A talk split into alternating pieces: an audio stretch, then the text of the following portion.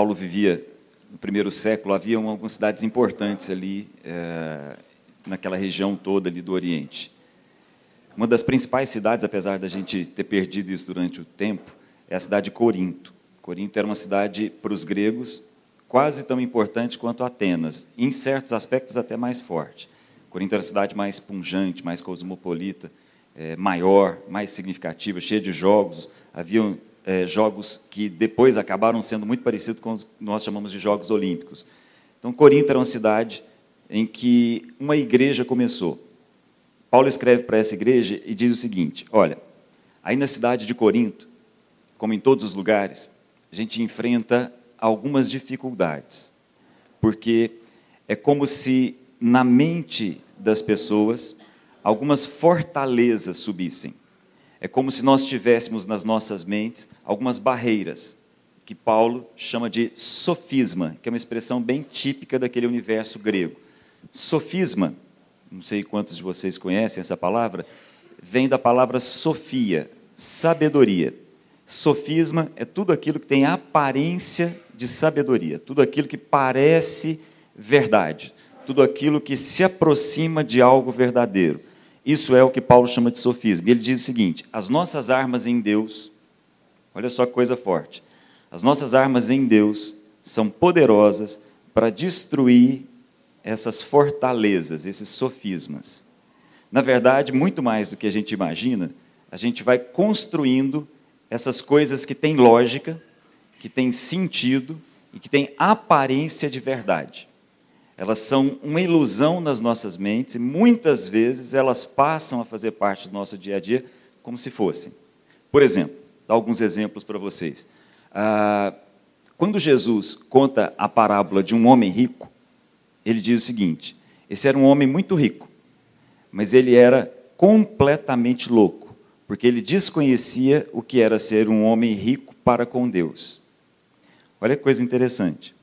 Quando Jesus conta aquela parábola em que dois irmãos chegam, começam a brigar entre eles em função de uma herança, Jesus conta a parábola daquele homem que acumula em celeiros e começa a conversar com ele mesmo a respeito do que fazer com o dinheiro. Jesus termina a parábola e diz: Esse é um homem rico, mas não é rico para com Deus. Então Jesus está falando de duas riquezas. Uma riqueza que tem a ver com o que a gente enxerga e o que a nossa mente entende como riqueza, e uma riqueza para com Deus. Entendeu o que eu digo? Isso é um sofisma. Há uma riqueza que nós entendemos que é uma riqueza, mas ela não é verdadeira. E é uma riqueza verdadeira, uma riqueza para com Deus. Paulo escrevendo, mesmo Paulo escrevendo para a igreja de Éfeso, diz o seguinte: olha, a minha oração por vocês é que os olhos de vocês sejam iluminados, para que vocês conheçam o que de fato são riquezas, essas riquezas que vocês já têm em Cristo que os olhos de vocês consigam enxergar o que de fato é uma riqueza, porque vocês já têm essa riqueza. No entanto, a nossa mente, muitas vezes, não entende isso e não consegue perceber as riquezas que nós já temos. O mesmo Paulo diz o seguinte: no final das contas, todos nós somos vasos de barro, mas no nosso interior há uma riqueza. Quantos de nós percebemos essa riqueza é o quanto nós temos sofismas que são destruídos na nossa mente. Entendeu o que eu digo? Tudo aquilo que tem aparência de verdade nos impede de enxergar de fato o que é a verdade. Tudo aquilo que tem aparência de sofia, aparência de sabedoria, nos impede de entender de fato o que é sabedoria segundo Deus, o que é diferente da sabedoria segundo o mundo. Deixa eu dar um outro exemplo para vocês. Lembram quando Jesus diz assim: não se perturbe o seu coração. Creiam em Deus, creiam também em mim.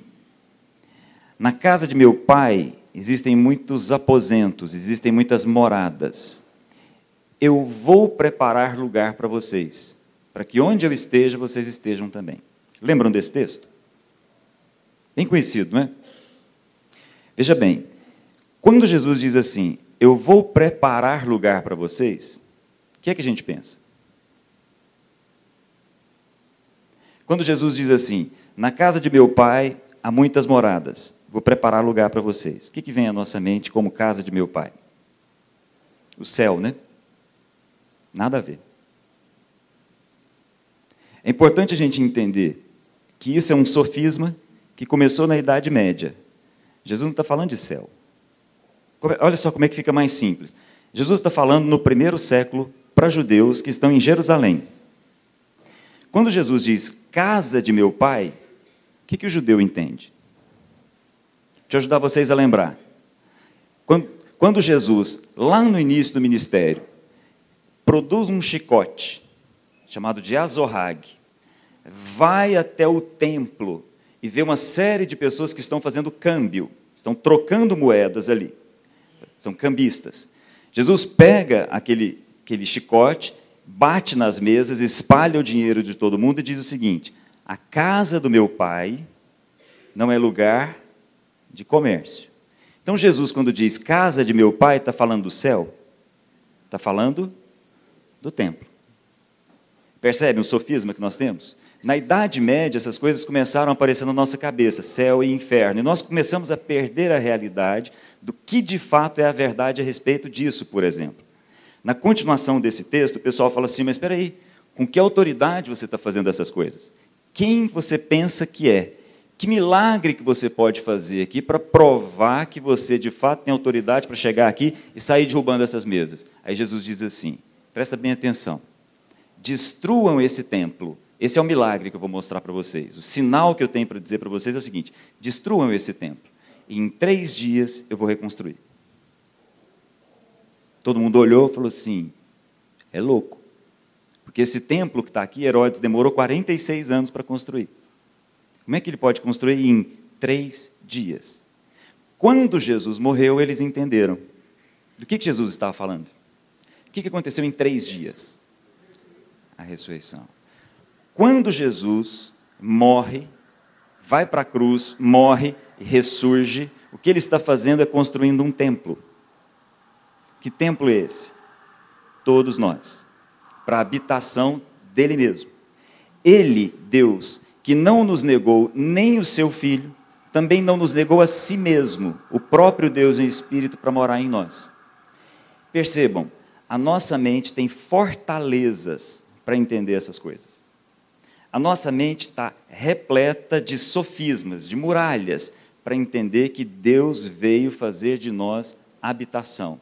Eu vou repetir: nós somos vasos de barro. No seu interior, o que, que nós temos? Tesouros. E eu pergunto para vocês: que tesouro maior que o próprio Deus? Nós somos isso, vasos de barro repletos, cheios de tesouro no seu interior. Eu queria continuar conversando com vocês sobre essas coisas que nós vamos formando nas nossas mentes sem é, perceber. Essas muralhas que vão se erguendo e vão nos impedindo de enxergar a verdade.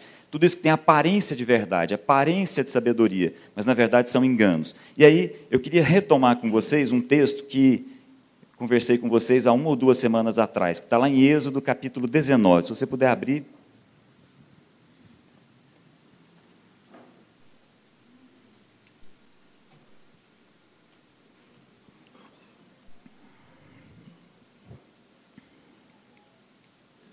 Interessante que quando, pode deixar aí aberto, Êxodo 19, quando Jesus diz, é, eu vou preparar lugar para vocês, ele diz, vocês sabem o caminho.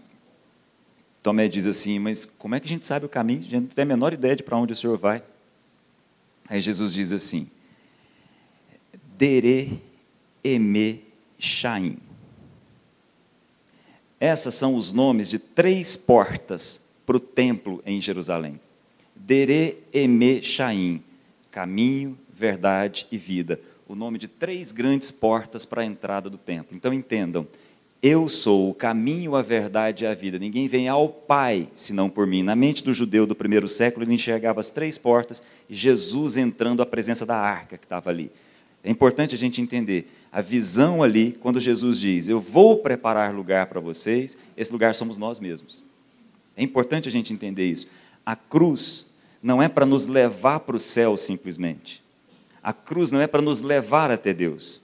É muito mais profundo do que isso. A cruz traz o próprio Deus para morar em nós. Isso é forte. Isso mexe com as nossas estruturas mentais. Mas isso traz consequências importantes. Mas vamos lá. Acharam aí? Êxodo 19. É, talvez você não saiba, não há. É, muita gente não tem a Bíblia como muito familiar, o que é normal, mas esse texto é um dos textos mais importantes para a cultura judaica. Na concepção de alguns judeus, esse texto de Êxodo 19, esse episódio de Êxodo 19, é um dos mais relevantes de toda a história do Antigo Testamento.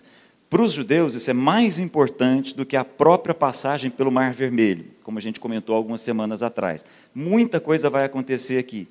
De repente, eles param diante do Monte Sinai, o monte treme, uma série de nuvens descem até aquele lugar, a visão é mais ou menos como de um vulcão em erupção. A gente tem fornalhas, a gente tem fogo, a gente tem tempestade, a gente tem raios, e o que vai acontecer aqui é muito importante. Diz assim, ó, no dia em que se completaram três meses que os israelitas saíram do Egito, chegaram até o deserto do Sinai. Depois de saírem de Refidim, entraram no deserto do Sinai, e Israel acampou ali, diante do monte. Logo, Moisés subiu ao monte para encontrar-se com Deus, e o Senhor o chamou do monte, dizendo: Diga aos descendentes de Jacó e declare aos israelitas. Dois pontos. Olha o que, que Deus fala para Moisés descer e dizer para o povo: Vocês viram o que fiz ao Egito, como a gente cantou agora há pouco, e como os transportei sobre asas de águias, um símbolo, e os trouxe para junto de mim. Agora, se me obedecerem fielmente e guardarem a minha aliança, aliança com Abraão, vocês serão o meu tesouro pessoal entre todas as nações. Embora toda a terra seja minha, vocês serão para mim um reino de sacerdotes e uma nação santa. Algumas semanas atrás nós conversamos a respeito da primeira parte, um reino de sacerdotes. Hoje queria conversar com vocês a respeito da segunda parte, essa questão que envolve é, uma nação santa. O que, que seria isso? Como eu, eu comentei com vocês, a gente tem muita dificuldade de entender essa questão do próprio Deus vindo até nós e morar dentro de nós. Essa não é uma coisa simples para as nossas fortalezas mentais. Nós temos muita dificuldade de entender essas coisas. Entender que Deus nunca planejou um templo. Olha que coisa forte. Talvez a gente tenha perdido a noção disso. Deus chamou Moisés e falou para ele construir uma tenda, construir um tabernáculo. Deus nunca mandou ninguém construir templo. Sabiam disso? Isso é forte. Deus chamou Moisés e falou o seguinte: olha, está aqui o projeto, está aqui a planta, está aqui o detalhamento, se fosse nos nossos dias, está aqui o mobiliário, com tudo especificado. Mas é uma tenda, um tabernáculo, um santuário móvel. Quem é que inventou essa história de templo? Isso é interessante. Deus nunca falou para construir templo. Quem teve essa ideia foi Davi. Um dia, Davi, segundo, depois quem quiser olhar, está lá em 2 Samuel 7, vale até a pena você olhar com calma depois em casa. Um dia Davi tinha encontrado descanso de todos os seus inimigos. De repente Davi estava lá no palácio e estava com todos os seus inimigos aos seus pés e estava tranquilo. Aí ele chama o profeta Natan, profeta importante nos dias de, de, de Davi, e diz o seguinte: Natan, olha só, eu estou aqui nesse palácio maravilhoso e eu olho lá para onde a arca do Senhor está. E ela está numa tenda. Não dá para continuar desse jeito, Natan. Aí Natan vira para ele e fala assim: Davi, o Senhor é contigo. Faz o que estiver na sua mente. O que você tiver em mente, faz. O que Davi tem em mente é a construção de um templo.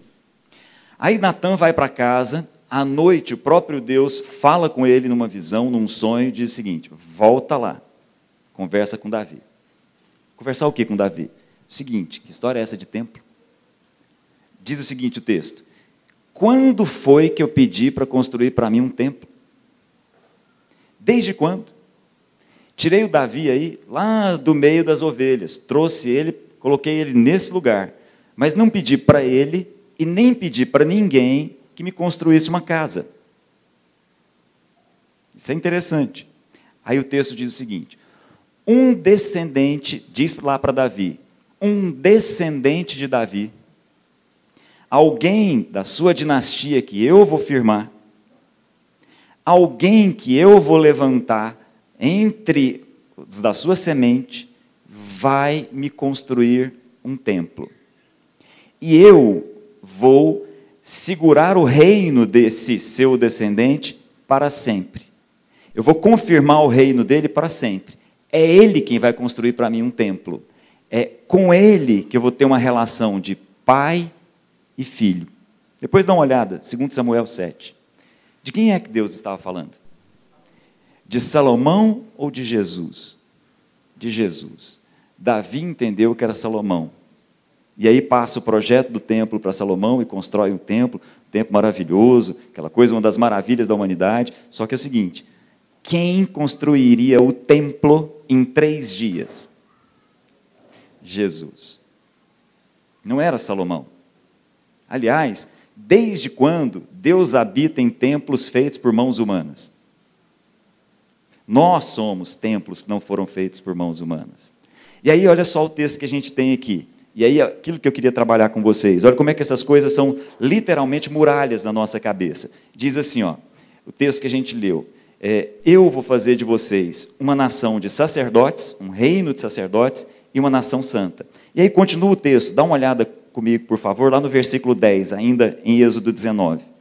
Vá ao povo, o Senhor disse a Moisés: eles deverão lavar as suas vestes, estar prontos no terceiro dia, porque nesse dia o Senhor descerá sobre o monte Sinai. E aí a gente olha isso e não consegue perceber, porque de fato não é uma coisa muito simples, a gente levar a, a nossa cabeça há 4, 4.500, 5 mil anos atrás e imaginar um povo, mais ou menos 2 milhões de pessoas no deserto, de frente para um monte, ouvindo do seu líder o seguinte: Deus vai descer aqui nesse monte daqui três dias, nós vamos reforçar aquela aliança com ele. Só que é o seguinte: todo mundo, lave as suas vestes. Gente, olha isso. Hoje, pense, ah, eu cruzo ali, tem uma lavanderia, né? Vou ali, deixo lá, deixo agora de manhã, final da tarde eu posso pegar, né? Só que nós estamos no deserto há 4.500 anos atrás. Por isso que eram necessários três dias. Detalhe: as pessoas em geral tinham uma roupa, no máximo duas roupas. Então havia todo um processo ali. Aquilo era um evento, lavar as roupas. Aquilo era um evento significativo. Um evento que fazia com que todas as pessoas, ao final de três dias, se apresentassem com roupas limpas diante de Deus. Qual era o significado disso? Era o seguinte: Pessoal, os pecados de vocês estão perdoados, as roupas de vocês estão limpas, e daqui para frente nós vamos começar uma vida nova. Era esse o significado. Só que, olha o que aconteceu na mente do judeu. Ele começou a associar pureza com limpeza. Ele passou a associar higiene com pecado, ou falta de higiene com pecado, e higiene com santidade. E isso começou a entrar na mente do judeu de uma forma que chega até hoje. Tem um amigo nosso aqui que estava me contando que estava em São Paulo numa reunião entre dois judeus. Dois judeus, um ortodoxo, todo sábado está lá na igreja, um cara bem conhecido, inclusive, um dos homens mais ricos do Brasil, um homem que doou 60% da sua fortuna em vida, cara fantástico. Aí ele está conversando com outro judeu, nem tão ortodoxo assim. Aí ele perguntou assim: Você ora? O judeu ortodoxo perguntou para o judeu lá. Não sei se vocês sabem, hoje mais ou menos 80% dos judeus são ateus. Então ele perguntou, né, ele que é religioso, perguntou para o outro lá, você ora? Ele falou, oro. Você ora a quem? Oro a Deus. Como é que é isso na sua vida? Como é que você ora? Aí ele pegou e falou assim, ah, eu oro quando estou tomando banho, quando eu estou fazendo a barba. Aí o judeu ortodoxo falou para ele assim, olha, cuidado, presta bem atenção, o banheiro é um lugar impuro, e Deus não habita lugares impuros. Então procura um outro lugar para você fazer as suas orações. Estou falando do século 21. Há uma mentalidade muito forte até hoje, e a nossa formação é judaico-cristã, de que pureza está associado à santidade e que pecado está associado à sujeira. Essas coisas começaram a crescer na nossa cabeça e formar barreiras. Por isso que a gente tem tanta dificuldade em entender que o próprio Deus vem habitar o nosso interior porque a gente acha que isso é literalmente impossível. Lá no fundo, no fundo, a gente tem dificuldade de pensar isso. Essa é uma questão significativa. Isso é muito forte. Quando Deus diz, vocês vão ser uma nação santa, não é por nada não, é porque a presença de Deus nos faz santo, não é porque nós fizemos alguma coisa. É essa a grande questão. Mas a nossa mentalidade foi construindo, literalmente, um sofisma, literalmente algo que tem aparência de verdade, e nós começamos a acreditar nessas coisas. Olha só o que vai acontecer com o judeu. Na sequência do texto aqui, ah, entra um período em que as leis são colocadas. Então, toda uma, uma série de legislações são colocadas para aquele povo. E aí diz assim: olha, se por acaso alguém entre vocês aparecer com uma mancha na pele, no cabelo, vá até o sacerdote. Então, nós estamos falando, isso é, é difícil para nós entendermos. Cinco mil anos atrás. Então, aparece uma pessoa que tem alguma erupção na pele. Vá até o sacerdote. O sacerdote olha e fala assim: é lepra você vai ser declarado impuro e vai morar fora da cidade. Perceba, qual era o objetivo daquilo? É importante a gente entender isso. Nós estamos falando de muito tempo, de milênios atrás. Quando uma pessoa tinha uma doença contagiosa, o que era fundamental? Que essa pessoa se separasse. Ela ficava morando numa cidade à parte, a cidade dos leprosos. Estavam ali. Por quê? Ora, porque isso podia dizimar toda a comunidade.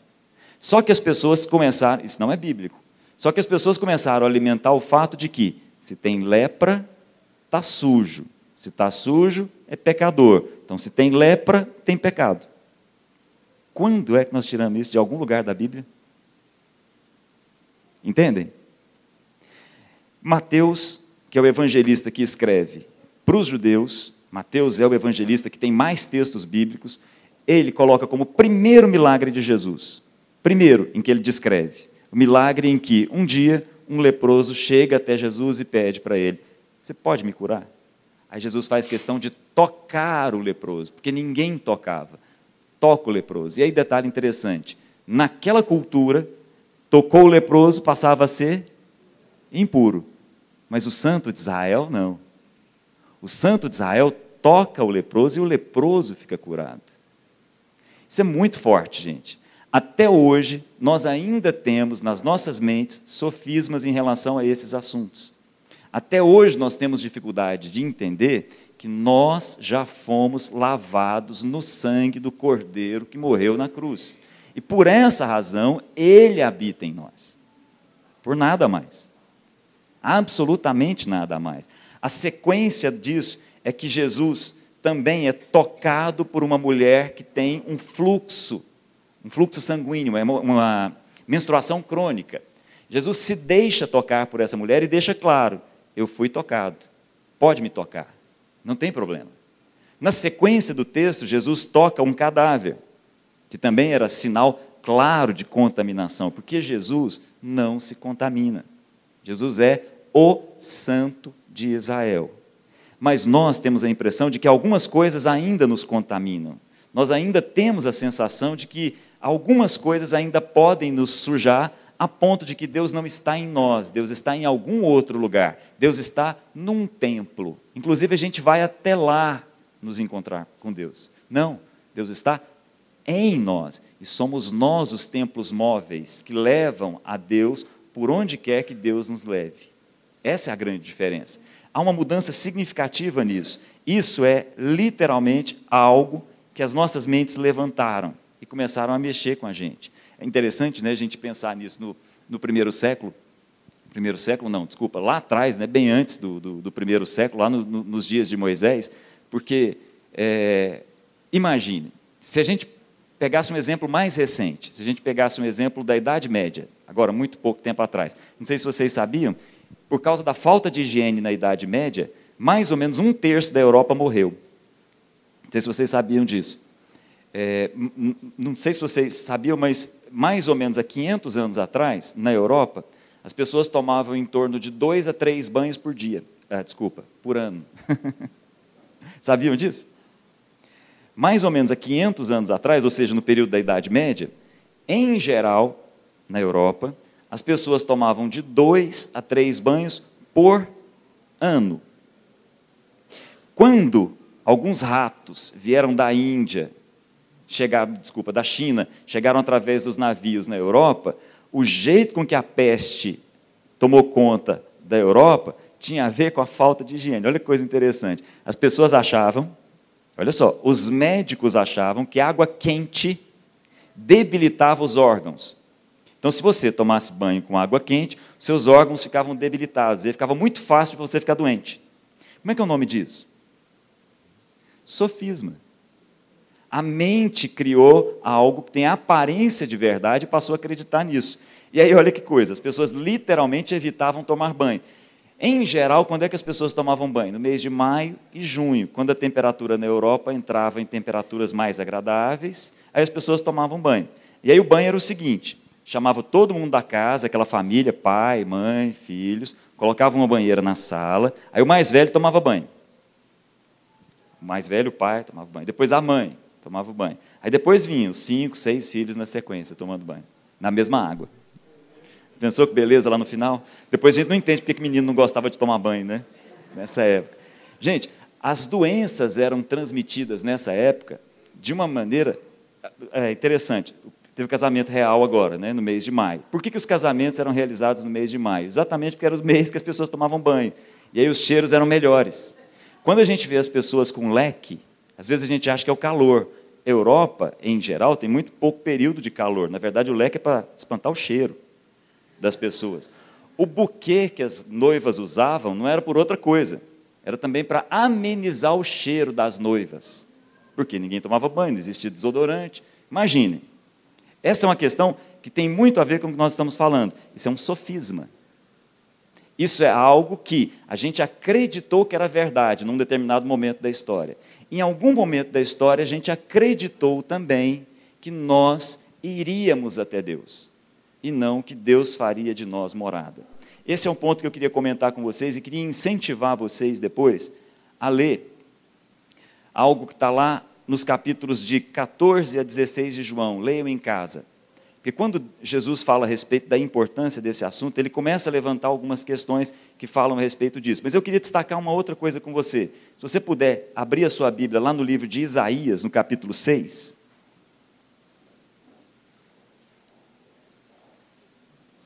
um texto que é bem conhecido, um momento em que Isaías tem uma visão e um encontro forte com Deus. O profeta Isaías vai até o templo, Isaías 6.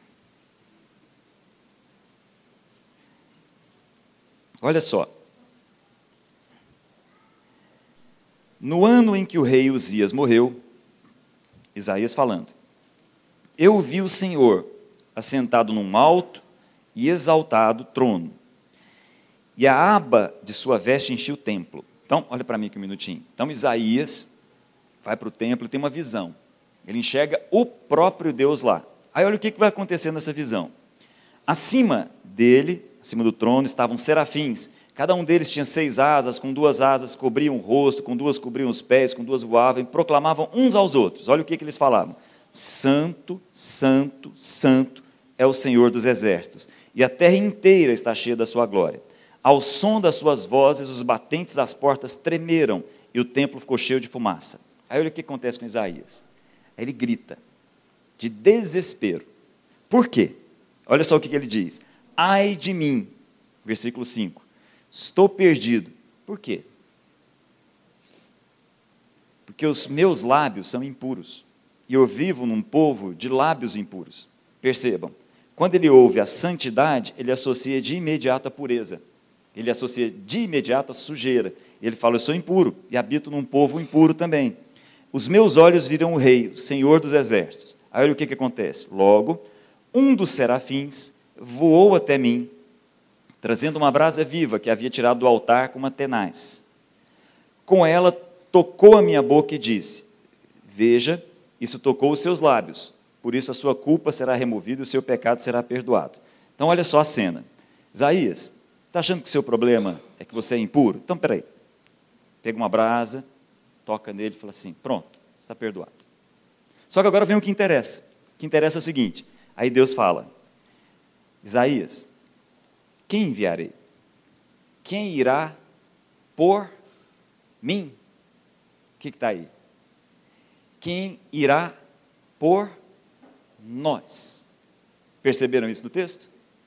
Isaías, se o problema é pecado, está perdoado. Perdoei. Está perdoado. Está livre. Sua culpa foi retirada de você. Mas é o seguinte: quem há de ir por nós? Que agora, Isaías, é o seguinte: somos nós. Difícil a gente entender isso, porque até hoje a gente acha que Deus está lá e nós estamos aqui. Só que quando Jesus morreu, o que a cruz fez foi fazer de nós morada. A cruz é para que nós fôssemos templos, habitação do próprio Deus através do seu Espírito. E por que, que isso é importante? Por várias razões, mas eu queria deixar duas com vocês. Ao compreender isso, nós temos de Deus duas coisas. Primeiro, paz. Segunda, alegria. Quando Jesus fala dessa habitação do Espírito em nós, ele diz: Eu deixo a vocês a minha paz. O conselheiro vai vir, vai habitar em vocês. Junto com ele vai ficar a minha paz. A minha paz eu dou a vocês. A presença do meu Espírito em vocês. Segunda, eu deixo a vocês a minha alegria. A minha alegria vai ser completa em vocês. Não é a alegria do mundo, é a minha alegria em vocês. Então é importante a gente entender e destruir essas questões que estão aí tomando conta da nossa cabeça. Deus não está lá, Deus não está no monte, Deus não está no templo, ou pelo menos não o templo feito por mãos humanas. Deus está em nós. E essa convicção permite a nós caminhar como vasos que são feitos de barro, mas que no seu interior possui um tesouro. Nós somos isso. Nós não somos vasos de ouro. Nós não somos vasos de prata, nem de ferro. A gente é de barro, fácil de quebrar. Nós somos extremamente frágeis. Nós somos de matéria comum, barro. Coisa bem trivial. Só que no nosso interior há um tesouro. Que tesouro é esse? Que riqueza é essa? O próprio Deus em nós. Isso traz a cada um de nós a possibilidade de paz e de alegria. A minha paz e a minha alegria. E aí nós podemos ir, porque o que está em nós é maior do que o que está fora de nós. O que está em nós, o Espírito de Deus, é maior do que o Espírito que está do lado de fora de nós. Amém? Essa é a verdade das Escrituras. A cruz é para que nós entendamos: somos templo, somos casa, somos habitação. E agora, nós e Deus caminhamos juntos. Amém?